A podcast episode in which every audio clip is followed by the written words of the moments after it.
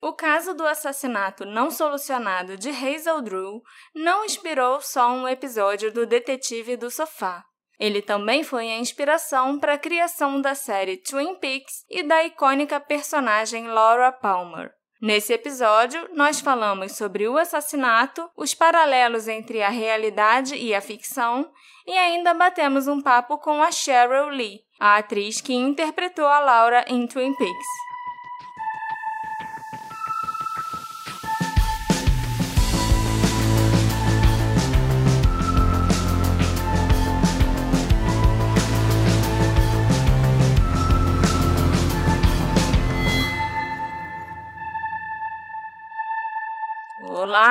Assistentes. Sejam bem-vindos ao episódio 50 do Detetive do Sofá. Marcela, por que você tá falando assim? O assunto desse episódio faz a gente ficar meio. Uh, viajando, entendeu? Entendi. Tá me assustando. Gente, hoje eu tô muito feliz. Esse episódio é muito especial para mim e ele com certeza vai entrar na lista dos meus preferidos. Hoje é meu aniversário, gente! Uhul! Uhul! 11 de novembro, decorem essa data porque ano que vem vocês podem me mandar um presente quando meu aniversário estiver ano chegando. Ano que vem, manda agora, dá tempo. E, além disso, nós vamos falar sobre o assassinato real de uma mulher chamada Hazel Drew, que inspirou uma das minhas obras de ficção preferidas de todos os tempos, a série de TV Twin Peaks. E eu não acredito que eu vou falar isso, mas eu tive uma convidada muito especial para conversar sobre o caso da Hazel e sobre a série, a Cheryl Lee, a atriz que interpretou a personagem mais icônica de Twin Peaks, a Laura Palmer. A gente tem um programa bem maneiro pela frente aí. Sim, eu falei por telefone com a Laura Palmer. Eu tive que repetir isso muitas vezes para mim mesma até cair a ficha, sabe? Quem é fã de Twin Peaks com certeza vai amar esse episódio tanto quanto eu. E quem não é fã ou ainda não conhece a série, vai gostar do mesmo jeito, porque o caso da Hazel Drew é um mistério bem intrigante, cheio de surpresas e reviravoltas, como a gente sempre gosta de escutar aqui. E esse caso também já está há mais de um século sem solução. Tá animado para esse caso, Alexandre? E você é fã de Twin Peaks? Eu tô muito animado, Marcelo. E você sabe que eu só fui ver Twin Peaks por sua causa. porque estreia a terceira temporada e eu, sei lá, quis ver contigo, fazer companhia. E. Nossa! E eu foi bom porque eu tive alguém para conversar enquanto assistia a terceira temporada. Muito obrigada. Muito de nada. E ainda sobre Twin Peaks, eu queria falar que essa noite eu tive um sonho e nesse sonho me falaram para avisar aos nossos ouvintes que eles podem apoiar o Detetive do Sofá para continuar fazendo programas assim, que dão trabalho, vocês não sabem as voltas que a Marcela deu para conseguir fazer esse programa. Então, quem puder, dá uma olhada em como apoiar a gente, tem os links na nossa bio e vocês vão estar ajudando a gente a continuar fazendo esse programa bem legal para sempre. Eu vou começar então contando para vocês quem era Hazel Drew, como aconteceu o assassinato dela, como foram as investigações e quem foram os principais suspeitos, é claro. E depois a gente traça os paralelos entre a Hazel Drew e a Laura Palmer, e vocês vão poder ouvir um pouco da minha conversa com a Cheryl Lee. 1901 foi o início de um novo século, e a vida simples na fazenda estava dando lugar a formas mais complexas e melhores de se ganhar a vida, principalmente para as mulheres. Não era incomum que as jovens deixassem a zona rural para trabalhar nas fábricas e nas casas dos ricos industriais nas cidades. A Hazel Drew foi uma dessas jovens. Aos 14 anos, ela deixou a fazenda de sua família para trás e se mudou para Troy, no estado de Nova York. A Hazel chegou numa cidade que estava no auge e fervilhando de oportunidades. É claro que eu não tenho como saber se ela estava apreensiva e com medo ou se ela estava se sentindo animada, mas eu sei que ela estava mudando, criando suas próprias oportunidades e, eventualmente, vivendo uma vida além do que ela poderia pagar. Para as mulheres que trabalhavam nas fábricas, os dias eram longos e o trabalho era árduo, mas era remunerado e proporcionava a elas uma oportunidade de independência. A Hazel estava trilhando um caminho diferente. A tia dela, chamada Minnie Taylor, já morava naquela cidade há alguns anos e trabalhava como empregada doméstica e até como contadora para algumas das famílias mais ricas e poderosas de Troy. Então, logo que a Hazel chegou, a tia já conseguiu um emprego para ela na casa do tesoureiro da cidade. Opa, QI. Em 1901 já tinha o famoso QI. Alguns anos depois, ela mudou de emprego e foi trabalhar na casa de um rico comerciante de carvão, que chegou até a se candidatar a prefeito da cidade. A Hazel estava entrando num mundo completamente diferente de tudo que ela já tinha conhecido, e ela logo aprenderia e veria coisas que moldariam o resto de sua curta vida. A Hazel estava trabalhando e vivendo sob o teto de pessoas com poder e riqueza muito significativos. Ela foi exposta às idas e vindas de pessoas importantes com coisas muito boas. E foi nesse mundo que a Hazel se tornou uma bela mulher com ambições próprias. Em 1908, a Hazel estava trabalhando como governanta para um homem chamado Edward Carey, um respeitado professor de engenharia da Rensselaer Polytechnic. Ela cuidava de seus filhos e morava em sua casa junto com sua esposa. A Hazel jantava com a família e era, segundo todos os relatos, muito querida por eles e pela comunidade de Troy. Na primavera de 1908 foi quando as coisas pareceram estar mudando na vida da Hazel. Ela começou a gastar dinheiro além de suas possibilidades, com roupas e viagens, largou o trabalho abruptamente e sem dar um motivo um dia antes de desaparecer, e depois ela foi assassinada. Hum. A Hazel era, segundo todos os relatos, uma mulher atraente, de cabelos louros e olhos azuis. Ela foi vista pela última vez às sete e meia da noite de 7 de julho de 1908 na cidadezinha de Sand Lake, vizinha de Troy, onde seu irmão e outros familiares moravam.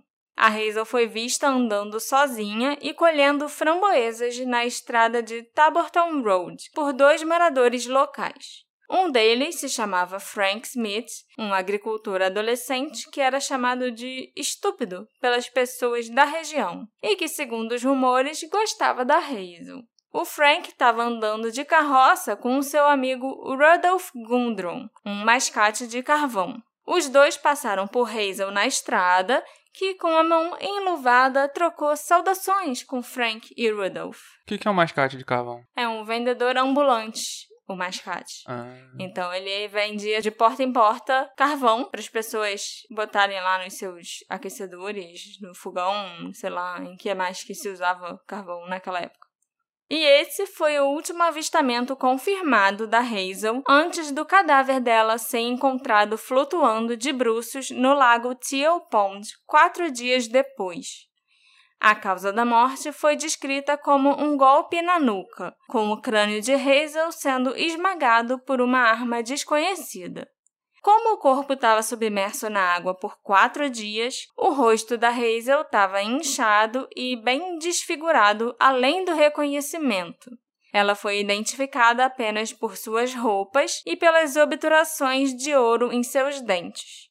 A Hazel não tinha água nos pulmões, o que significava que ela já estava morta antes de jogarem o corpo no lago. Suas luvas e seu chapéu foram encontrados na margem desse lago e todos os sinais apontavam para um homicídio deliberado. Mas quem teria motivos para assassinar a Hazel? E ainda mais de uma forma tão brutal? Os parentes da Hazel inicialmente insistiram que ela não tinha um namorado ou nenhum interesse amoroso. No entanto, os investigadores descobriram vários sinais que sugerem flertes e encontros secretos, e com isso surgiram também vários suspeitos. É claro que o Frank Smith, uma das últimas pessoas a ver a Hazel Drew viva, foi um dos primeiros suspeitos. Além da afeição que ele sentia pela Hazel, que toda a cidade sabia, o Frank tinha feito alguns relatos contraditórios para a polícia. Mas no fim das contas, segundo os policiais, ele tinha um álibi e ele não podia ter cometido o crime. Agora, que álibi era esse? Eu não faço ideia, porque a ciência forense mal existia naquela época e os legistas não conseguiram determinar exatamente quando a Hazel foi morta. Podia ter sido em qualquer momento entre o dia 7 de julho, quando ela desapareceu, e o dia 11 de julho, quando o corpo foi encontrado. Então, a não ser que o Frank tivesse viajado depois de andar de carroça com o amigo Rudolph, eu acho bem difícil que ele tivesse um álibi para todos aqueles dias. A polícia marcou isso mesmo de Sim. que ela morreu entre esses quatro dias? É, os legistas não conseguiam determinar já que o corpo tinha ficado dentro da água, entendeu? Uhum. E isso complicava muito a vida deles ainda não tinham todos esses métodos que a gente tem hoje em dia. E, tipo, as autópsias eram bem diferentes, elas eram mais inconclusivas. Então, assim, não, não determinaram a data que ela morreu. Então, como a pessoa pode ter um álibi que sirva para. Quatro dias? Quatro dias, eu não sei, entendeu? Mas depois que a polícia liberou Frank Smith e o retirou da lista de suspeitos, os investigadores suspeitaram de outras pessoas, como um dos tios de Hazel, o William Taylor, cuja fazenda ficava a menos de um quilômetro do lago Teal Pond, e ele ainda estava lá para ajudar a tirar o corpo da água depois que o cadáver da Hazel foi encontrado. Ele tinha ficado viúvo há pouco tempo e já tinha tentado cometer suicídio. Embora a cidade tenha considerado William particularmente suspeito por causa de comportamentos estranhos que ele tinha e por ele ser um homem muito solitário, ele acabou sendo inocentado porque não encontraram evidências que ligassem o William à morte da Hazel. Esses seriam os únicos suspeitos que a gente teria se a Hazel Drew fosse a jovem perfeitinha e inocente que todo mundo pensava que ela era. E esse também seria um caso muito sem graça, né? O episódio já teria acabado. Pois é. Mas, no momento de sua morte, ninguém fazia ideia que a Hazel tinha uma vida pessoal vibrante e caótica. Vista pela última vez colhendo framboesas na beira da estrada local, essa imagem de inocência era compartilhada pela comunidade, e o que estava por vir seria um choque enorme a polícia descobriu uma grande quantidade de correspondências entre Hazel e vários homens diferentes. Escândalo! Oh. Além de um diário onde a Hazel escrevia suas confidências e aventuras amorosas. Essas evidências mostraram que a Hazel tinha uma vida dupla complicada. A cada pista anunciada pela polícia, um novo personagem era adicionado à tapeçaria de suspeitos. Além de Frank Smith e William Taylor, a polícia passou a suspeitar também de um dentista que tinha proposto o casamento a Hazel, mesmo já sendo casado. Opa!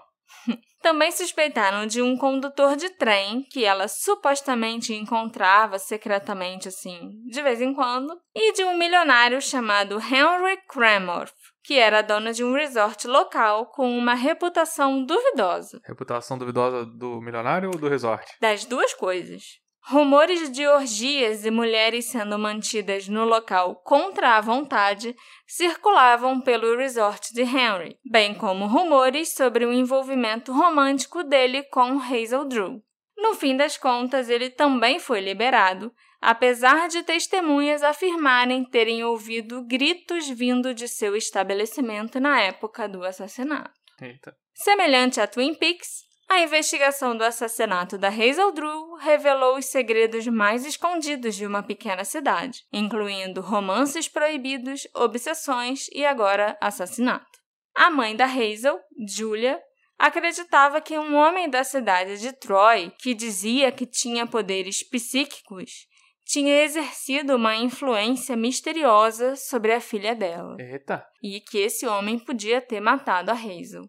Tem alguma coisa mais Twin Peaks do que isso? Eu acho que não. Havia ainda especulações sobre um grupo de homens mais velhos com quem ela supostamente também tinha relacionamentos e tinham mais fofocas sobre orgias, dessa vez num acampamento na floresta, ao invés de só no resort local. Então, pelo visto, tinha orgia na cidade toda, só Matava. não ia quem queria fingir que não existia, entendeu?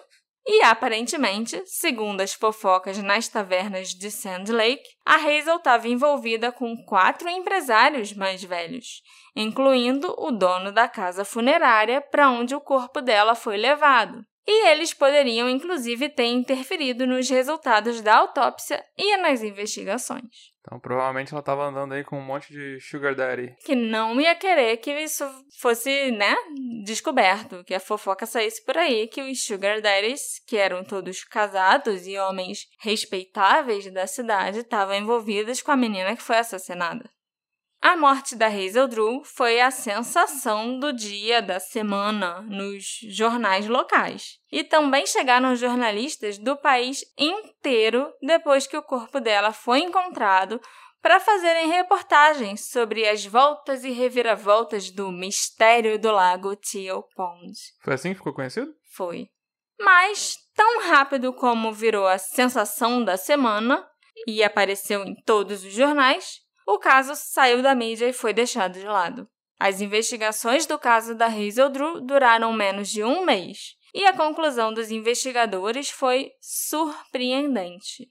Você quer saber o que eles concluíram, Alexandre? Por favor. Embora os ferimentos da Hazel fossem claramente consistentes com um homicídio, as autoridades apresentaram uma teoria diferente, com o objetivo de acalmar a comunidade. Eles pensaram fora da caixa. Totalmente fora da caixa. A polícia deu a seguinte declaração para os jornalistas. Abre aspas. Tem que abrir aspas para vocês não acharem que eu tô falando com as minhas palavras e exagerando, entendeu? E essas são as palavras da polícia. Depois de cinco dias de investigação cuidadosa, em que muitas teorias foram analisadas, ainda faltava um motivo para o assassinato. Nada foi descoberto que justificasse as autoridades fazerem uma prisão em conexão com o crime. Sendo esse o caso, a teoria de um acidente é a mais provável. A estrada Macadam entre Troy e Averill Park é popular entre os automobilistas. Um motorista imprudente que acelerava à noite pode ter atingido a garota com o carro, causando-lhe a morte, e conhecendo bem aquela região, teria sido uma questão relativamente simples levar o corpo da menina no carro pela estrada solitária em direção a Taborton e ter jogado seu corpo no lago Teal Pond. Fecha aspas. Peraí, então a polícia conclui que foi um acidente. Depois de cinco dias de investigação Cinco dias minuciosa, inteiros, eles concluem que foi um acidente. Gente, foi um acidente. Não tem motivo, foi um acidente. foi um acidente. Então, depois do acidente, alguém largou o corpo no rio. E isso a gente É. não vai investigar. Já seria. Eu já acho muito absurdo que seja considerado um acidente uma mulher morrer atropelada e tentarem ocultar o cadáver jogando no lago. Isso é meio que um homicídio culposo. Não, e, e Né? ocultação de, de cadáver também, obstrução de justiça, etc. Mas não, é um acidente. Tá tudo bem, foi só. Foi sem querer. Ele matou a menina ali na estrada, resolveu que a coisa mais simples a fazer era jogar ela no lago. Normal, acontece todo dia aqui. Isso não faz o menor sentido. A Hazel tinha levado um golpe bem forte na cabeça, que esmagou o crânio dela. Ela ainda estava com um cordão do espartilho amarrado no pescoço, apesar do corpo não mostrar nenhum sinal de estrangulamento. As luvas e o chapéu dela tinham sido deixados na margem do lago e as luvas estavam dobradinhas assim embaixo do chapéu. O corpo dela também não mostrava nenhum sinal de ter sofrido um atropelamento ou algum tipo de acidente. Então, essa teoria que a polícia resolveu, que era a conclusão do caso, é impossível e sem sentido. Então, a teoria da polícia é que ela foi atropelada só na cabeça É, por um carro de 1908, que não devia andar tão rápido assim. É. Não tem mais ninguém vivo na cidade de Sand Lake que era nascido em 1908, lógico, né? E que se lembre de quando o crime aconteceu para eu poder entrevistar.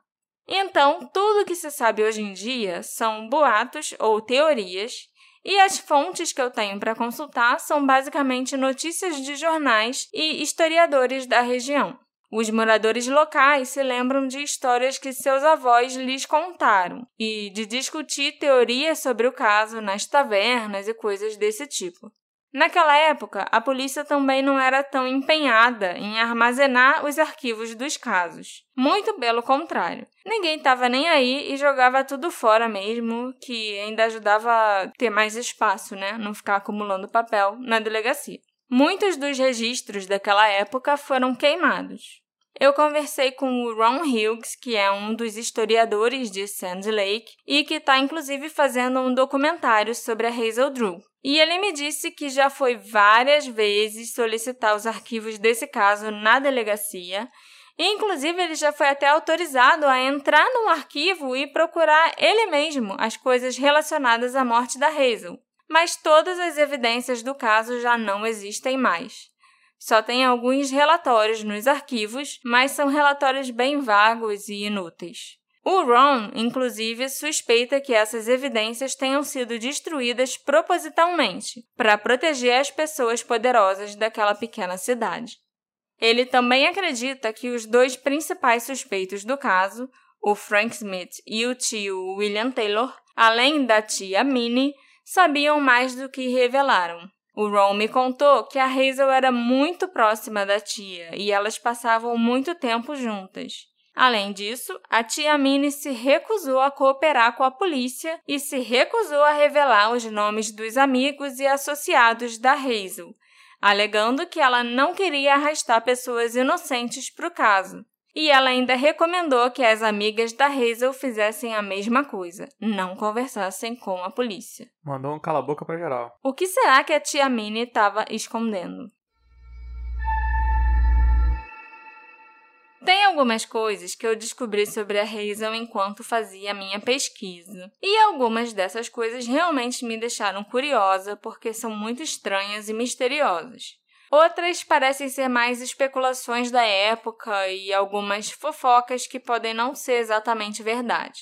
Mas são coisas em que o Ron acredita. Então eu acho que a gente também pode acreditar, afinal ele é o historiador da cidade, né? Faz sentido. A fofoca do historiador tem mais. Tem mais peso. É. Nos anos que antecederam sua morte, a Hazel começou a viver muito bem. Ela viajava de trem para Albany, Boston, Nova York e Providence regularmente. Ela vestia roupas feitas sob medida, que com certeza estavam além de seus modestos meios financeiros. Afinal, ela ganhava um salário de 4 dólares por semana como governanta. Então, muita especulação existia já naquela época sobre como a Hazel conseguia fazer tudo isso e se ela teria algum benfeitor rico. A Carrie Weaver, que era uma das amigas da Hazel, disse em sua entrevista para a polícia logo após o assassinato que a Hazel, sem dúvida, tinha amigos que possibilitavam seus muitos prazeres e diversões sociais. Uma das primeiras observações feitas por Carrie durante o interrogatório foi exatamente em relação à capacidade financeira da Hazel. Era uma fonte constante de admiração para Carrie como a amiga conseguia viver tão bem, usar trajes tão estilosos e fazer tantas e tão extensas viagens, desfrutando de almoços em hospedarias que eram tão caras para o salário de governanta dela.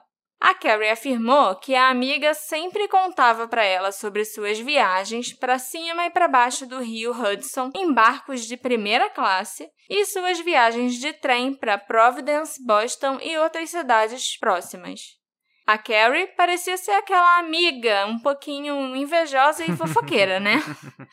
Mas ela tinha algumas informações importantes para dar. Em 30 de maio de 1908, a Carrie viajou com a Hazel para Nova York. E essa era a segunda vez naquele mês que a Hazel estava viajando para a cidade. Logo que elas chegaram, a Hazel perdeu a bolsa com 6 dólares dentro dela. Isso era quase duas semanas de pagamento. Eita. Então ela ficou muito chateada. Com razão, né? O empregador da Carrie tinha feito arranjos para que as meninas ficassem numa pensão modesta, mas elas acabaram ficando num hotel mais elegante. Foi um fim de semana de teatro, passeios de trem, refeições em restaurantes e um passeio de barco para casa na noite de domingo. É, como ela tinha perdido 6 dólares, realmente essa viagem não condiz com as finanças dela, né? Sim, tá. Tá meio é... esquisito. Durante o passeio de barco de volta para casa, a Hazel falou para Carrie que ela ia passar o feriado de 4 de julho em Lake George. Era um lugar super badalado da época e que só as pessoas mais ricas iam para lá. E 4 de julho foi três dias antes dela assumir. Sim, exatamente. A Hazel também contou para os seus empregadores e para sua família sobre esses planos. Ela estava muito empolgada com essa viagem e uma semana antes do feriado, a Hazel já estava pensando no que ela levaria na mala e falando com a Carrie sobre como ela estava ansiosa para a viagem. Inclusive, no dia 3 de julho de 1908, na véspera do feriado para qual a Hazel estava tão animada, ela apareceu tarde da noite na porta da casa da costureira dela. A porta mal abriu e a Hazel começou a explicar freneticamente que ela tinha planos de ir para Lake George, tinha acabado de comprar um tecido novo e ela precisava que a senhora Schumacher, a costureira, fizesse uma blusa nova para ela urgente. Era uma emergência fashion. Eram quase 11 da noite do dia 3. Um momento muito estranho para alguém implorar para a costureira fazer uma blusa nova sob medida. Como a senhora Schumacher já conhecia bem a Hazel, que era uma cliente fiel dela e sempre pagava na hora em dinheiro, ela resolveu que ia fazer a blusa assim, já que a Hazel estava tão aflita. A senhora Schumacher pegou o tecido novo da Hazel, sentou em sua máquina de costura e fez a blusa que a menina tanto desejava. Já passava de uma da manhã quando a Hazel foi embora feliz com sua roupa nova da casa da costureira. Os planos que ela tinha para o fim de semana estavam se encaixando perfeitamente. Excelente. O problema é que essa sessão de costura de madrugada foi só o primeiro de uma sequência de eventos bizarros que aconteceram naquele fim de semana, que terminaria com o corpo da Hazel sendo encontrado flutuando no lago, vestindo exatamente a blusa que ela insistiu tanto para a senhora Schumacher fazer. Eita, e que eventos bizarros foram esses? O primeiro deles é que a Hazel nunca foi para Lake George o que é muito estranho, já que ela estava há dois meses planejando a viagem. Ela passou o fim de semana com a tia Minnie e, sem aviso prévio, ela ainda largou o emprego na segunda-feira de manhã, no dia 6 de julho. A Hazel, nesse dia, arrumou a mala de viagem depois de pedir demissão e, com a mala na mão, ela desapareceu. Ninguém sabe exatamente o que ela fez e onde ela esteve segunda e terça-feira no dia 6 e no dia 7. A Hazel disse para tia Minnie que ela ia visitar amigos, mas não foi isso que ela fez. Ela foi vista brevemente na estação de trem da cidade de Troy por uma amiga chamada Mary Robinson, entre 11h20 e 11h30 da manhã da segunda-feira. A Mary contou para os investigadores que a Hazel estava com uma mala e agia como se estivesse esperando alguém. A Hazel perguntou para Mary para onde ela estava indo, para né, puxar assunto. E a Mary contou que ia para Boston. Mas quando a Mary perguntou para onde a Hazel estava indo, ela foi evasiva e disse somente que ia rio abaixo. A Mary perguntou aonde ela ia descer e a Hazel disse que talvez fosse até Nova York. Então, o número de um trem foi anunciado no alto-falante, a Hazel se despediu, foi até o guichê, comprou uma passagem e foi para o galpão de trem. No final, sem responder para onde ela ia. É, ela nunca respondeu. Mas o único trem que saía de Troy naquela hora do dia era o trem local para Albany. Por que a Hazel mentiu para Mary, já que ela disse que talvez fosse para Nova York? E por que ela não viajou para Lake George no fim de semana como ela tinha planejado? Eu acho que a gente nunca vai ter respostas para essas perguntas. O próximo avistamento da Hazel foi também na estação de Troy, a 1h15 da tarde, ainda na segunda-feira. Dessa vez, a Hazel já não estava mais com a mala, mas ela chamou um dos carregadores e pediu que ele fosse até a casa do professor Carey, o seu empregador até aquela manhã, e que ele retirasse o baú de lá e levasse para a casa dos pais dela, que a essa altura também já tinham deixado a fazenda e tinham se mudado para Troy.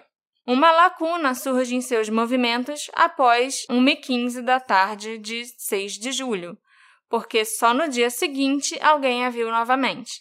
Na tarde do dia 7, terça-feira, ela foi até a estação de trem novamente e mandou despachar a mala. É, eu acho que essas coisas apontam que ela estava cogitando sair da cidade. Talvez fugir com alguém, sei lá. Às vezes a pessoa com quem ela ia viajar para Lake George teve algum problema, os planos mudaram e eles estavam combinando de fugir. Ela pode ter ido na estação realmente para encontrar alguém, como a Mary supôs, mas a pessoa não apareceu. E se ela fosse encontrar e fugir com alguém, eu suspeitaria que essa pessoa seria o homem com quem ela mais se correspondia nessa época. Mas infelizmente a gente não sabe quem ele é, porque ele assinava suas cartas apenas com as iniciais C-E-S.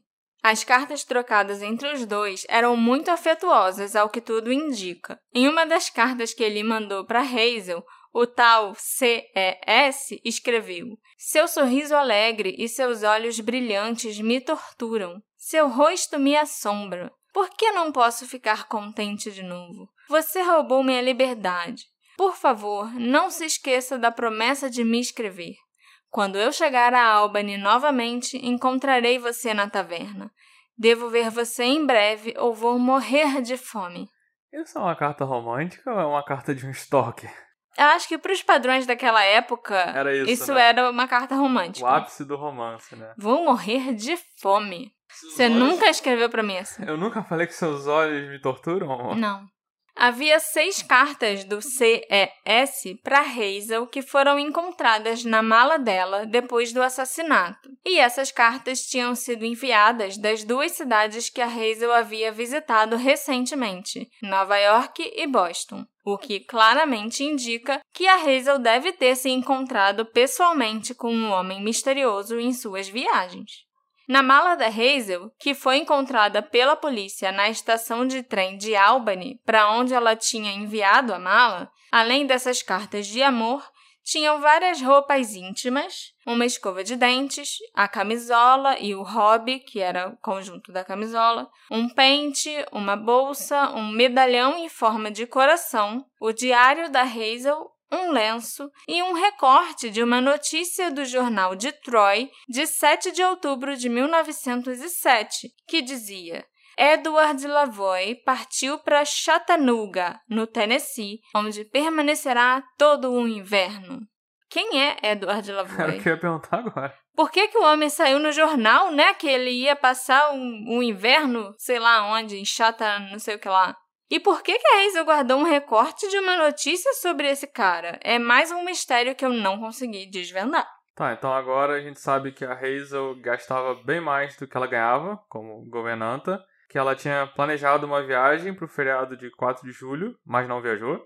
E nos dias que antecederam a morte, ela esteve na estação de trem algumas vezes, despachou uma mala para outra cidade e ninguém sabe mais onde ela foi ou o que ela fez, certo? O único indício que eu encontrei de onde a Hazel pode ter estado na tarde de terça-feira foi o depoimento de um senhor muito fofinho chamado Peter Sipperley, que procurou a polícia com o que ele acreditava ser uma informação importante sobre aquela jovem que foi encontrada morta.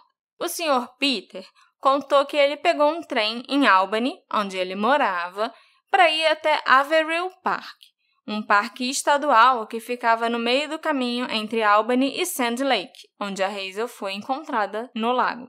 Quando o seu Peter estava no trem, a atenção dele foi atraída por uma jovem e um rapaz de cerca de 19 ou 20 anos sentados na frente dele. O Sr. Peter não conseguia ter uma boa visão do rosto da jovem, mas as fotos da Hazel Drew que tinham sido publicadas nos jornais o levaram a pensar que a jovem que ele viu no trem aquele dia era ela.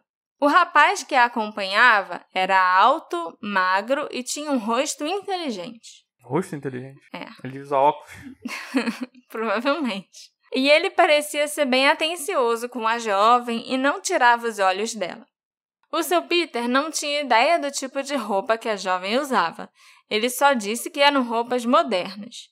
Mas quando lhe mostraram o chapéu da Hazel, ele disse que parecia muito com o chapéu que a jovem segurava no colo. Os investigadores acreditaram no relato do seu Peter e acharam que as informações que ele deu foram muito importantes. Mas para mim elas só pareceram conjecturas vagas, porque eu acho que o seu Peter até falou para a polícia que ele não conseguiu ver muito bem o rosto do casalzinho jovem porque ele estava sem óculos.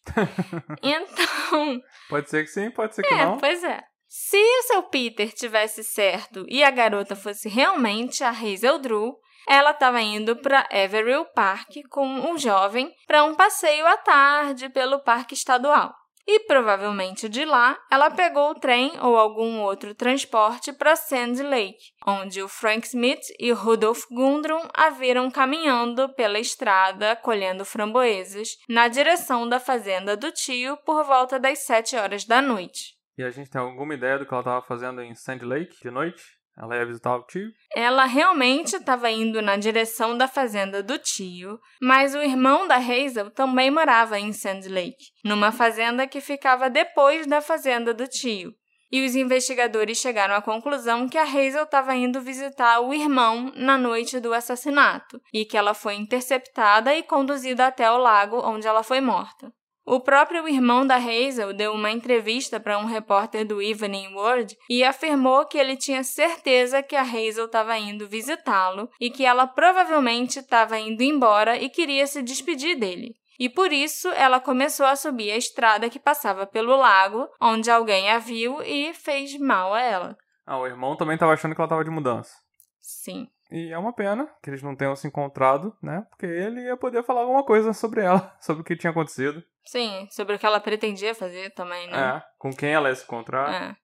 A última coisa misteriosa que eu descobri sobre a vida da Hazel foi que entre dezembro de 1907 e janeiro de 1908, no ápice do inverno nos Estados Unidos, ela esteve doente e ficou acamada na fazenda do tio, a Hazel foi cuidada pela cunhada e também estavam na casa o irmão dela e o tio William Taylor, aquele que é um dos suspeitos da morte da Hazel.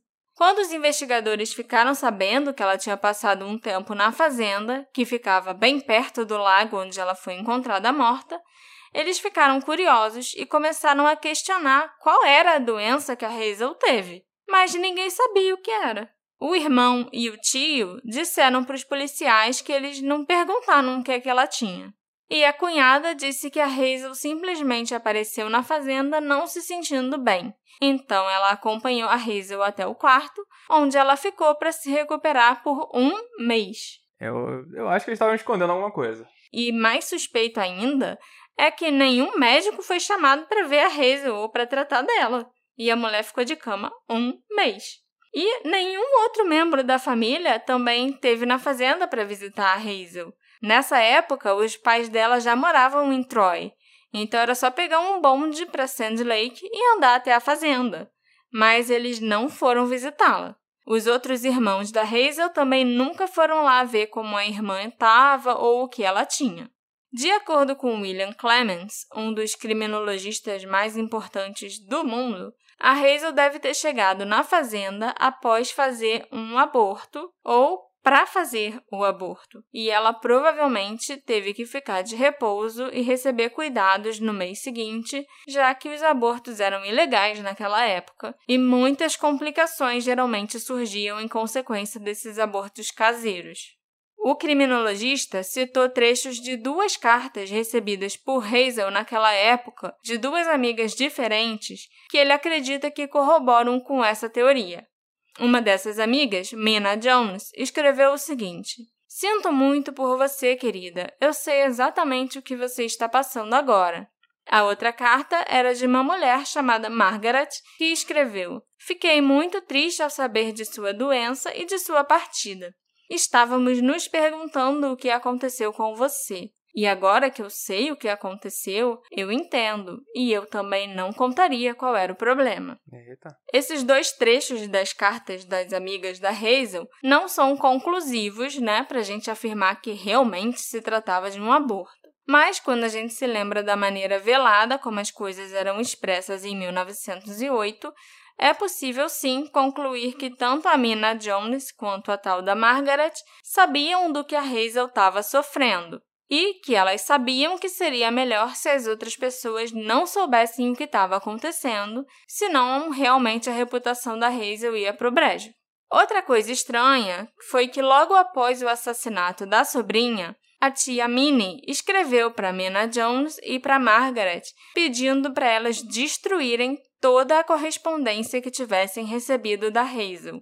E ela própria não colaborou com a polícia, como vocês já sabem, e ainda aconselhou todas as amigas da Hazel a fazerem o mesmo. É bem suspeito, para dizer o mínimo, você pedir para as amigas da sua sobrinha queimarem as cartas, destruírem as cartas que ela enviou.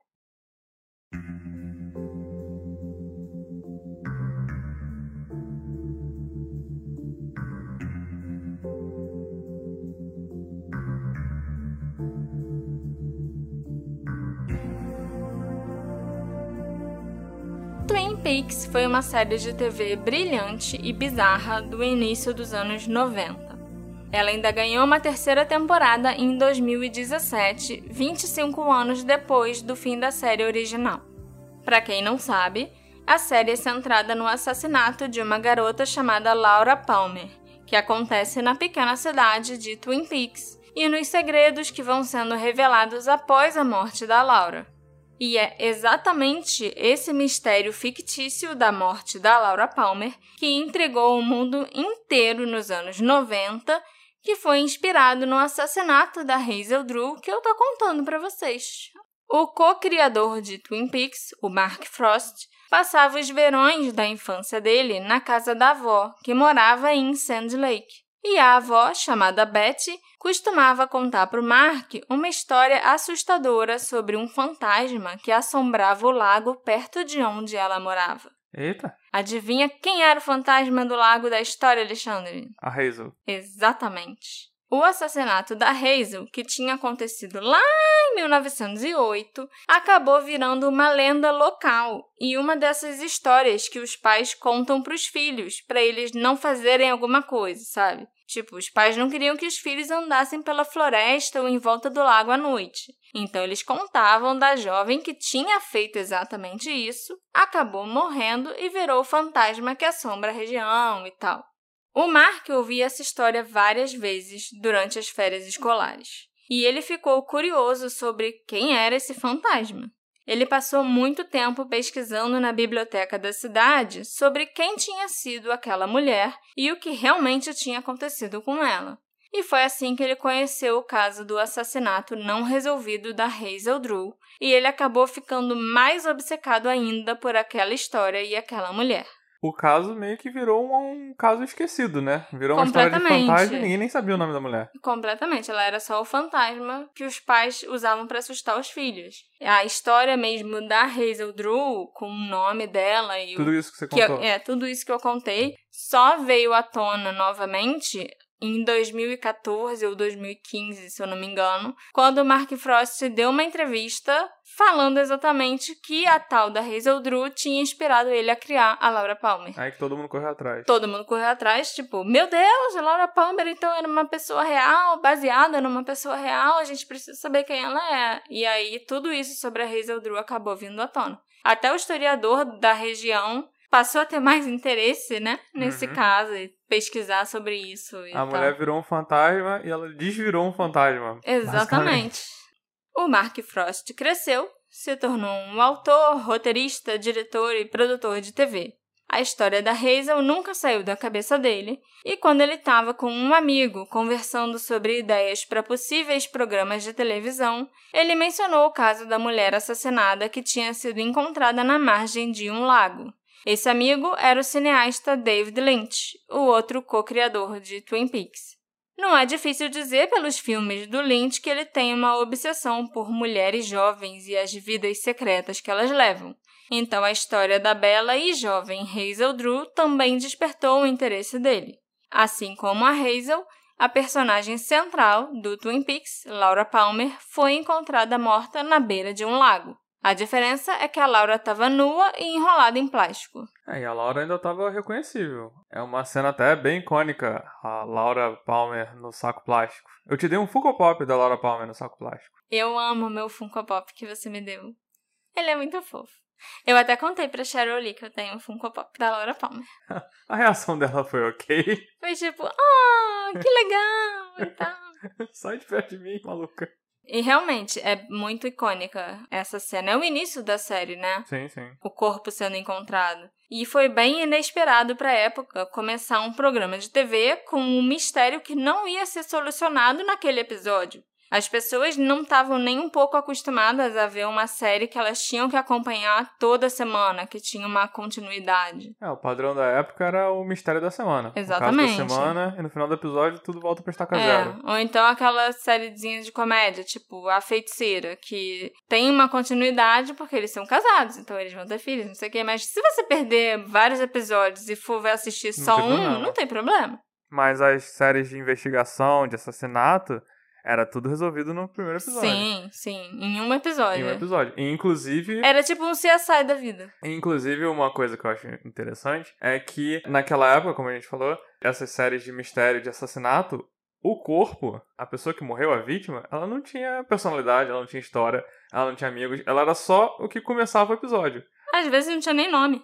Às vezes era Dead Body Number One. Ah, Uma das interpretações é que Twin Peaks foi feita pensando em inverter isso e realmente mostrar como aquela pessoa que morreu tinha uma vida e como a morte dela impacta na cidade. Então até uma cena que eu não entendi nada quando vi era assim que o corpo é descoberto, tem um policial que chora. o Andy. E eu achei esquisito, tipo, por que que esse cara tá chorando? E essa é a intenção, mostrar que, olha, o cara viu um corpo, ele não tava esperando ver um corpo de uma pessoa tão jovem e ele começou a chorar. Eu Sim, uma pessoa que ele conhecia, inclusive, né? Sim, sim. que é uma cidade muito pequena. Mas elas duas terem sido encontradas na margem de um lago não é a única similaridade entre a Laura Palmer e a Hazel Drew. Muito pelo contrário. Existe uma infinidade de semelhanças entre as duas, incluindo romances ocultos, vários suspeitos incomuns e a imagem de jovem perfeita que vai sendo desfeita conforme as investigações avançam. Tanto Laura quanto Hazel eram consideradas garotas perfeitas. As duas eram lindas e louras, fisicamente parecidas e com reputações impecáveis. Em Twin Peaks, a Laura Palmer era tão popular que ela chegou até a ser a rainha do baile da escola. Ela era muito querida, ela fazia caridade e parecia também ter um ótimo sistema de apoio em sua família e amigos. E na vida real, a Hazel Drew era uma governanta muito respeitada e supostamente tinha relacionamentos significativos também com a família e os amigos. Ela era uma boa moça que passava um bom exemplo para as crianças de quem ela cuidava muito bem. Mas a Hazel e a Laura Palmer tinham um lado oculto e sombrio em suas vidas. Em Twin Peaks, Laura Palmer era atormentada por abusos, um vício em cocaína, casas com homens mais velhos e prostituição. Na vida real, a Hazel também teve uma vida secreta, e as duas mulheres tiveram seus segredos revelados por causa de uma investigação de assassinato que revirou a vida delas completamente. A maior parte das descobertas feitas pelos investigadores, tanto na ficção quanto na realidade, foi feita através dos diários e das correspondências das duas. Mas calma, gente. Apesar das semelhanças e das vidas secretas, a Hazel e a Laura viveram em épocas completamente diferentes. A Hazel viveu no início do século XX e Twin Peaks se passava no final dos anos 80 e início dos anos 90 mesmo. Então, os comportamentos que eram considerados imorais e degenerados em cada época eram sim diferentes uns dos outros. Para a sociedade na qual a Hazel Drew vivia, uma mulher até podia trabalhar enquanto ela fosse solteira. E o emprego considerado ideal era exatamente o de empregada, babá ou governanta, porque a mulher já estaria se preparando e aprendendo a cuidar bem de uma casa para o casamento. As mulheres mais ricas não trabalhavam, é claro. A Hazel não tinha um namorado sério, como era o esperado para jovens da idade dela. Ela tinha vários namorados e várias casas com homens diferentes. Quando as correspondências dela e o diário onde ela escrevia sobre seus namoros e sua vida particular vieram à tona, a população local ficou completamente chocada. Ela não era tão boazinha como ela parecia. A Hazel era uma devassa na Eita. cidade. Ela saía com homens casados. Ela tinha um namorado negro, que era um dos condutores da estação de trem. Ela se correspondia com vários rapazes diferentes. E, segundo os rumores, ela ainda participava de orgias no resort local e tinha caso com os homens mais poderosos da cidade. Eu suspeito que seja até por causa da revelação desses comportamentos devassos da Hazel que o assassinato dela sumiu da mídia tão rápido, né? É, deve ser por isso também que a polícia largou a investigação tão rápido. Disse que foi um acidente e depois se livrou da investigação dos arquivos tudo. E se ter vários namorados fosse a única coisa encontrada no diário da Laura Palmer, em 1989, ninguém ficaria chocado. Naquela época, as mulheres já estudavam, trabalhavam, votavam, eram independentes. Já se falava sobre sexo e as mulheres já faziam sexo, olha só. Mas o diário da Laura Palmer ia muito além. Ele trazia os relatos dos abusos que ela sofria, abusos sexuais, psicológicos e físicos. Mostrava o estado mental em que ela se encontrava, os traumas que ela tinha, como ela se sentia culpada por estar tá sofrendo aqueles abusos e tudo o que ela fazia para tentar fugir, tentar escapar do que acontecia com ela. E o meio que ela encontrava de fazer isso era através das drogas e do sexo. São duas mulheres muito parecidas, vivendo numa sociedade patriarcal, repressiva e machista, e tendo que esconder quem elas realmente são, o que elas queriam, e tinham que se comportar da maneira que era esperada delas, da maneira correta, seguindo os padrões daquela época, de cada época, né? E foi sobre isso que eu conversei com a Cheryl Lee a atriz que interpretou a Laura Palmer nas duas primeiras temporadas da série, nos anos 90, no filme Fire Walk With Me e na terceira temporada que saiu em 2017. E para mim foi uma oportunidade única e incrível de conversar com alguém que conhece tão bem aquela personagem e de falar sobre coisas que são tão relevantes até hoje. E de falar com a sua ídola, né? Não a atriz, que é minha ídola, mas tipo, a Laura Palmer, sabe? Para quem gosta de Twin Peaks, a Laura Palmer é muito icônica e eu fiquei chocada só de eu ter conseguido falar com a Cheryl Lee. Marcela? Hi, Cheryl. Hello. Eu comecei a nossa conversa perguntando para ela se ela conhecia a história da Hazel Drew e se ela sabia que a morte da Laura Palmer tinha sido inspirada por um crime real. Se o Mark Frost falou disso para ela quando ela ia começar a viver a Laura Palmer. He may have, but I don't remember. I don't know anything about her, and it just breaks my heart to hear that. You know, I just immediately think of her and her family, and it just breaks my heart. Mark may have, but I don't remember anything about it, and I don't know anything other than what you're telling me.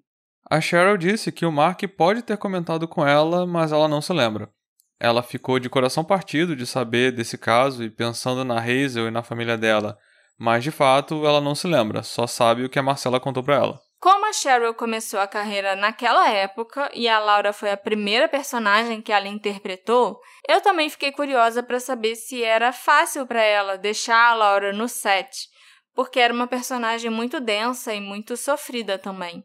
Eu, no lugar dela, não sei se eu conseguiria separar os sentimentos da personagem dos meus. E pelo visto ela teve que aprender isso na marra. Yeah, they don't teach you that in acting school. they they teach you how to develop a character, but they don't teach you how to let one go. So I had to learn on my own the skills and the tools of how to not bring characters home. Um, and so I, I just, you know, I, I realized very quickly that I had to learn how to do that. Ninguém te ensina isso nas aulas de teatro. Eles ensinam como desenvolver um personagem, mas não ensinam como se desvencilhar dele. Então ela teve que aprender sozinha a se virar para desenvolver ferramentas e habilidades para não levar os personagens para casa.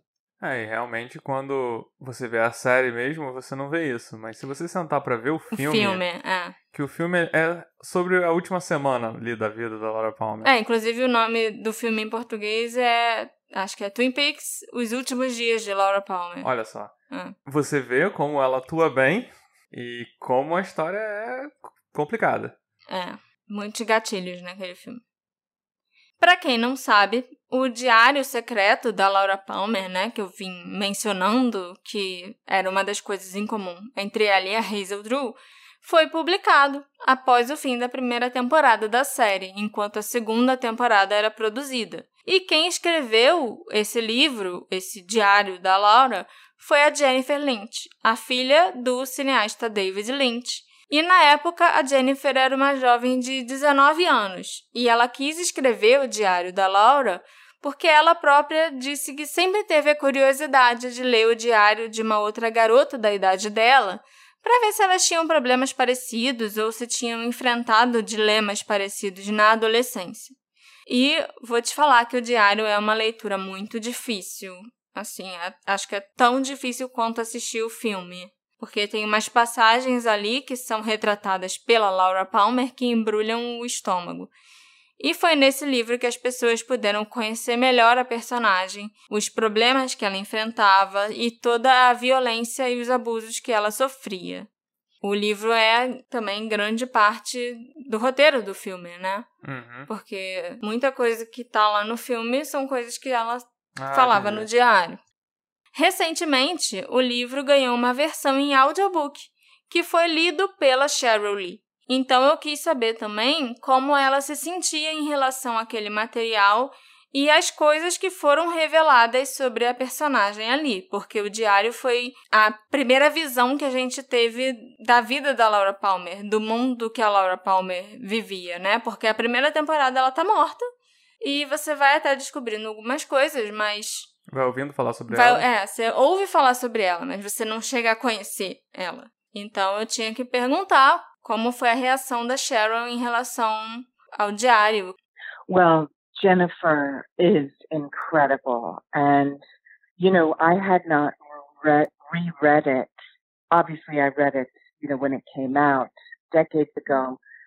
It was an incredible tool for me. And then I hadn't read it again until I went to record the book. And it made me appreciate Jennifer's writing even more because Jennifer had been young when she wrote that book as well.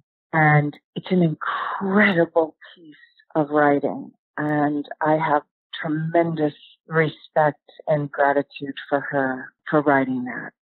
A Jennifer é incrível. A Cheryl leu o diário há décadas atrás, quando ele foi publicado, e foi uma ferramenta incrível para a atuação dela. Mas ela só foi ler de novo quando foi gravar o audiobook. E isso a fez apreciar ainda mais a escrita da Jennifer, porque ela era muito jovem quando escreveu aquele livro, assim como a Cheryl era. Ela tem muito respeito e gratidão pela Jennifer por ela ter fornecido um material tão bom. Nós também falamos sobre como as obras do David Lynch geralmente vêm acompanhadas de acusações de misoginia. As mulheres sempre sofrem muito nos filmes dele e sempre são vítimas de violência, e em Twin Peaks isso não foi diferente. Mas eu acho que ninguém pode negar que ele escreveu personagens femininas fortes e muito realistas e muito complexas na série. Both Mark and David wrote a lot of very deep, complex female characters that can't just be put into a box. They're not one dimensional. They're very complex. O David Lynch e o Mark Frost escreveram muitas personagens femininas profundas e complexas. São personagens que você não consegue rotular ou estereotipar. Elas têm muitas dimensões, elas são muito complexas. É claro que a Laura Palmer é uma dessas mulheres. Eu acho até que ela é a principal e a mais bem trabalhada personagem feminina de Twin Peaks. Tanto que ela ganhou o filme, que é um spin-off da série, Os Últimos Dias de Laura Palmer, além de ter ganhado o livro, a publicação do Diário Secreto da personagem. Então eu quis saber da Cheryl o que que a Laura Palmer representa para ela hoje em dia. Well, it continually changes. As I grow older, it changes and evolves and reveals more more parts of her, I guess. A resposta para essa pergunta é algo que está sempre mudando e evoluindo conforme a Cheryl envelhece. I think the biggest thing for me is hearing fans' stories and the heartbreak of how often this happens in real life.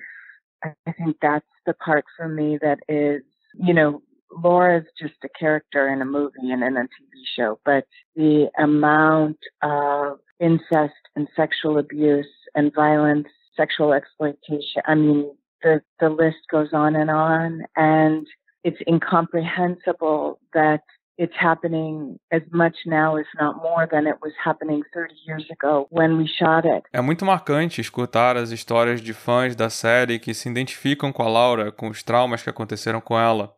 A Laura Palmer é só uma personagem num filme ou série, mas a quantidade de casos reais que existem de incesto, abuso, exploração sexual, violência é terrível. E ela fica de coração partido quando alguém conta que sofreu como a Laura. É incompreensível que esse tipo de coisa ainda aconteça hoje em dia, e talvez aconteça ainda mais do que há 30 anos quando gravaram a série.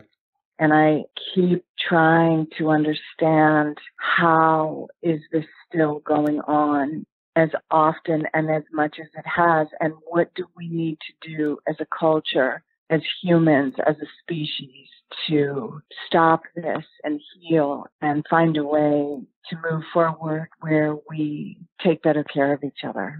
Ela tenta entender como isso é possível e o que nós precisamos fazer como sociedade, como seres humanos, para que isso pare de acontecer, para que a gente possa se curar e encontrar uma nova forma de seguir em frente e cuidarmos melhor um dos outros. E assim nós entramos na parte mais séria da nossa conversa, onde a gente falou sobre abusos, violência contra a mulher e principalmente sobre como as pessoas ainda precisam muito aprender a ter empatia pelos outros seres humanos, sabe? A se colocar no lugar do outro, a oferecer uma ajuda para quem precisa. E muitas vezes as pessoas só precisam ser escutadas.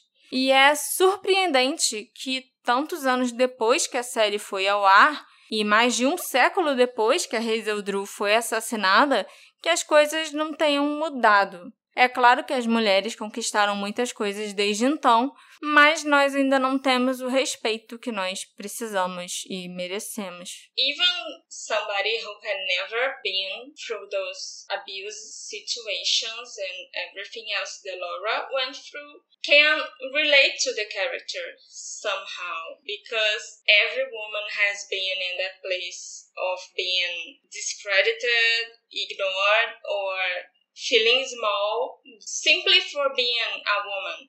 We are in 2021 and that still happens every day. So I keep on wondering like how it was for like Hazel Drew, for example, in 1908 before she died.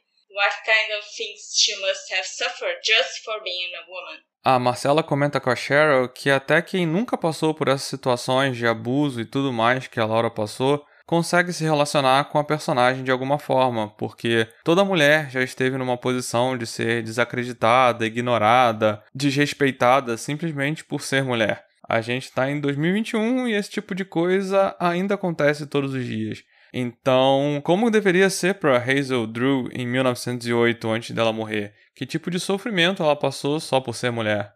Yes, yes. There's the extreme examples in these cases, and then there's the subtle way, as you speak of, that happens to women all the time. And again, how do we change this? How do we grow? How do we evolve? Because it's going to take the men as much as the women, right? A Cheryl concorda e diz que a Laura e a Hazel são os exemplos dos extremos disso, mas também tem as agressões sutis que as mulheres sofrem todos os dias. Aqui ela se refere à desigualdade, machismo, eu acho. Como que a gente muda essa situação? Como que a gente pode crescer e evoluir? E que caberia aos homens tanto quanto às mulheres essa mudança? Well, as a culture, we need to learn to be better listeners so that when people do try to reach out, you know, their pain is heard and that there's space and support made for them. All of us need to be trained to be better listeners, you know, from parents to educators to doctors to nurses to teachers exactly. Everyone Como sociedade, nós precisamos aprender a ser ouvintes melhores, porque aí, quando alguém tentar pedir ajuda ou mostrar sinais que precisa de ajuda, essa pessoa vai ser ouvida, vai poder se abrir, vai receber a ajuda que ela precisa e vai ter um espaço na sociedade feito para ela. Isso precisa começar já. Todos nós precisamos ser treinados para sermos ouvintes melhores, desde os pais e educadores até médicos e enfermeiros. It has to start at birth, right? It has to start from someone's whole life to be able to grow up in an environment that feels safe and nurturing and that they're allowed to be themselves. Esse apoio tem que começar a vir desde o berço, tem que começar a ser dado em casa para que as crianças possam crescer num ambiente saudável em que elas se sintam protegidas e apoiadas e possam ser elas mesmas. You know, it's again you referenced uh, social media. You know, the cruelty that you see in our media and you hear about on social media and all of this stuff, just the mean spirited cruelty. No wonder people don't feel comfortable to be themselves. And again, that part of it, how do we change that? How do we stop that cruelty? How do we find our way back to our hearts and to kindness and respect for all living beings, human and non human? A gente vê tanta crueldade na mídia e coisas negativas nas redes sociais, e isso é parte do problema. É por causa dessa crueldade que as pessoas não se sentem confortáveis para serem elas mesmas. E novamente, como nós podemos mudar isso? Como nós podemos parar com essa crueldade? Como nós podemos encontrar um caminho de volta? Nós precisamos ter carinho e respeito por todos os seres vivos. Depois de tanta conversa séria, eu deixei o meu lado fã falar mais alto, porque eu tinha que perguntar para ela sobre a Carrie Page, que aparece no último episódio da terceira temporada da série, e que dá um grito aterrorizante na última cena de Twin Peaks. Quem assistiu a série sabe exatamente do que eu tô falando. E quem não assistiu, não se preocupa porque isso não é um spoiler. Eu acho que nem dá para você dar spoiler de Twin Peaks, já que é tudo tão surreal. And did you have a chance to reflect about the end of the show already? What does that scream that Carrie Page gives after she listens to Sarah's voice represent to you? A Marcela, pagando de fã que precisa saber o que significa o final da terceira temporada, pergunta a Cheryl se ela conseguiu refletir sobre o final da série e o que aquele grito da última cena representa para ela. Well, I'm in a different place than you all are because for me it's about finding the truth in that moment. So what it represents to me would be coming from my mind and my job is to come from the feeling part of it. Does that make sense? So I don't want to analyze it because I had to find the truth of the feeling in it. And that for me is something that I don't ever want to put into words because then it becomes too much in the head. And so for me, I know it in terms of the truth of the feeling place in that moment. Does that make sense? Yeah, yeah, I understand. A Cheryl tá numa posição diferente da gente. Para ela é sobre achar a verdade daquele momento, daquele sentimento. Então, aquele momento representa algo da cabeça dela que fosse capaz de criar aquele sentimento que a gente vê no grito. Então, ela não faz nenhuma análise além disso, porque ela teve que achar o sentimento na cabeça dela e isso ela não consegue expressar em palavras, se é que isso faz sentido. E eu acho engraçado que a Marcela vai ficar sem saber a resposta do que significa o grito. Faz sentido sim, Cheryl, mesmo que você não tenha respondido a pergunta diretamente. Mas eu entendo, porque ela tá numa posição completamente diferente, né, de todos nós. Ela tem que pensar como atriz, e a gente pensa como fã que fica tentando interpretar tudo que tá ali na tela. E para encerrar a nossa conversa, eu também tinha que perguntar se a Cheryl gosta de mistérios, já que ela é parte de uma das séries mais misteriosas que eu já assisti e que esse podcast aqui é exatamente sobre casos misteriosos e sem solução. O que seria Detetive do Sofá sem Twin Peaks? Eu não sei. Será que existiria? Talvez sim, talvez não. Também não sei. Porque muitas das minhas referências, assim, de mistério, de suspense, e o primeiro Quem Matou que eu assisti foi Twin Peaks. I like mysteries, but I have to be very careful because I have a very active imagination. So I don't like things that are too scary. I don't watch things that are violent very often. I don't watch scary movies. So yeah, I I sometimes like mysteries in a gentler in a gentle form, I guess. yeah, I can relate to that. I like mysteries, but I also don't like horror, violent slash movies. Yeah. Yeah. Yeah, me too. Sim, ela gosta de mistérios, mas ela tem que tomar muito cuidado porque tem uma imaginação muito fértil. Então ela não gosta muito de coisas que são muito assustadoras. Ela não assiste coisas que são violentas com frequência, não gosta de filmes de terror. Preferem os mistérios mais sutis, talvez um suspensezinho. A Marcela concorda que ela também é assim. Eu fiquei bem feliz de saber que a Laura Palmer é um pouco cagona igual a mim. E que o tipo de mistério que ela gosta é exatamente esse que eu investigo aqui. Então, eu tenho algo em comum com a Cheryl Lee. Nunca achei que eu ia poder falar isso. E só isso para mim já valeu a entrevista. Eu tenho certeza que se ela entendesse português, ela ia gostar do podcast. O assessor dela, o Sam, gostou bastante do conteúdo do Detetive do Sofá e ele deu uma boa pesquisada antes de marcar minha entrevista com ela, para ter certeza que eu não era uma maluca que resolveu Uma que queria stalker. falar com a Cheryl Lee, entendeu? Aham. I want to thank you so much now for accepting to be a part of this and for being on my podcast and for playing this character that was so real and relatable. It really did give me a whole new perspective of things, you know, meeting Laura Palmer. Para encerrar, a Marcela agradeceu a Cheryl por ter aceitado participar do episódio e também por ter interpretado essa personagem que era tão real e que faz as pessoas se identificarem. Conhecer a Laura Palmer deu uma nova perspectiva sobre muitas coisas para ela.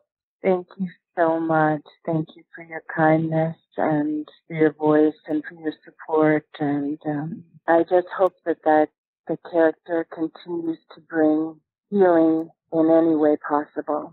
E a Cheryl também agradece a Marcela por sua gentileza, sua voz e apoio, e ela espera que a personagem continue ajudando as pessoas de qualquer forma possível. Thank you, Cheryl.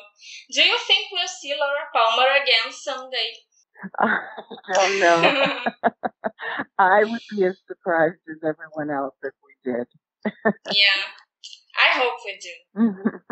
Thank you for everything. It was such a pleasure speaking to you. well, you have a beautiful birthday. Thank you.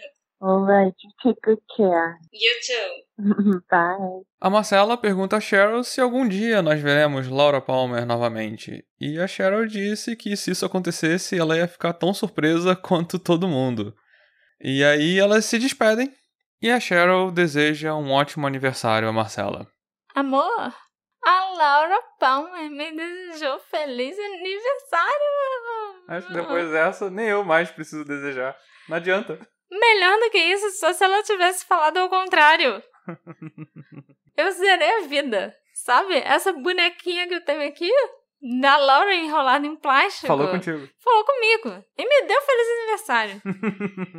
Foi muito especial pra mim fazer esse episódio falando sobre um caso que é bem misterioso, é claro, e ainda falar sobre uma série que eu adoro, sobre uma personagem tão importante pra mim e conversar com a intérprete dessa personagem. Não é à toa que esse episódio foi lançado no dia do meu aniversário e que ele é o nosso episódio número 50. Eu quero aproveitar que a gente está falando de Twin Peaks, inclusive, para indicar um podcast brasileiro que eu descobri recentemente sobre a série. E o podcast começou há pouco tempo, mas os primeiros episódios são incríveis. O nome do programa é Entrando em Twin Peaks. E ele é feito por um brasileiro, lógico, o Lucas Araújo, que é um fã da série e é um jornalista igual a mim. E eu tenho certeza que vocês vão amar. E é uma boa entrar em Twin Peaks com auxílio. Porque eu cheguei de paraquedas e eu fiquei, o que que tá acontecendo aqui? Isso é uma mistura de mistério com novela, com malhação, com filme. Filme de terror também? é, filme de terror, por que que essas coisas estão acontecendo? O que eu acho interessante de Twin Peaks é que é uma série precursora de tudo que a gente vê hoje em dia. Exatamente. Muitas das séries de mistério que a gente vê hoje não seriam as mesmas sem Lost. Lost não seria a mesma coisa sem Twin Peaks. É. E por aí vai, entendeu? Agora, Twin Peaks estava experimentando em muitas coisas. Algumas pegaram e outras não. Infelizmente, os paralelos entre a Hazel Drew e a Laura Palmer vão apenas até certo ponto. O Mark Frost e o David Lynch não tinham a intenção de revelar quem era o assassino da Laura Palmer. Eles queriam realmente deixar sem solução, igual o da Hazel Drew. Mas os executivos da emissora de TV pressionaram bastante e eles acabaram revelando quem a matou no início da segunda temporada. E isso foi bom e ruim ao mesmo tempo, porque não teve né, nenhum executivo poderoso pressionando investigadores para descobrirem quem matou a Hazel Drew. Muito pelo contrário. É. Os homens poderosos provavelmente abafaram o caso. Exatamente. E o assassinato dela não foi devidamente investigado e está sem solução até hoje. Mas o lado bom do Twin Peaks ter revelado quem matou a Laura Palmer é que a gente está aqui hoje em dia discutindo assuntos importantes, como violência, abuso, misoginia, incesto, entre outras coisas. Esse episódio foi feito com a colaboração dos nossos apoiadores Fernanda Carvalho e Matheus Forni. Muito obrigada! E também ao nosso apoiador famoso, o Léo Lindoso, que ajudou a gente na transcrição. Bom, bate palma também. A gente sempre bate palma. O apoio de vocês me deixa muito feliz e é muito importante para ajudar esse podcast a crescer e estar tá sempre melhorando. Quem sabe eu entrevisto a Laura Palmer mais alguma vez. Quem sabe você. Ou o, o Cooper. Já pensou, gente? Cooper? Quem sabe você consegue entrevistar uma celebridade dessa década. Mas eu não sei se eu quero entrevistar uma celebridade dessa década. Eu não sei se tem alguém que me interesse nessa década. Eu sou retrô, você sabe. Aham. Uhum. Mas quem puder, apoia a gente pra gente continuar com esse projeto maravilhoso. Que se você tá ouvindo até aqui, você gosta. Ficou longo esse episódio. Bom, citando o próprio Mark Frost no livro A História Secreta de Twin Peaks, o mistério gera questionamento, que leva à curiosidade, que por sua vez fornece a base para o nosso desejo de compreender quem e o que nós realmente somos. A solução para o assassinato da Hazel Drew pode estar para sempre além do nosso alcance, mas é o nosso desejo por respostas que torna a história dela e a história da Laura Palmer tão sedutoras. Então, me procurem nas nossas redes sociais, arroba detetive do sofá, e me contem quem vocês acham que matou a Hazel Drew e por que ela foi morta. E é claro, também apareçam lá para me dar parabéns e para me dizer se vocês gostaram desse episódio. A gente se encontra na próxima investigação. Tchau, tchau. Tchau, tchau.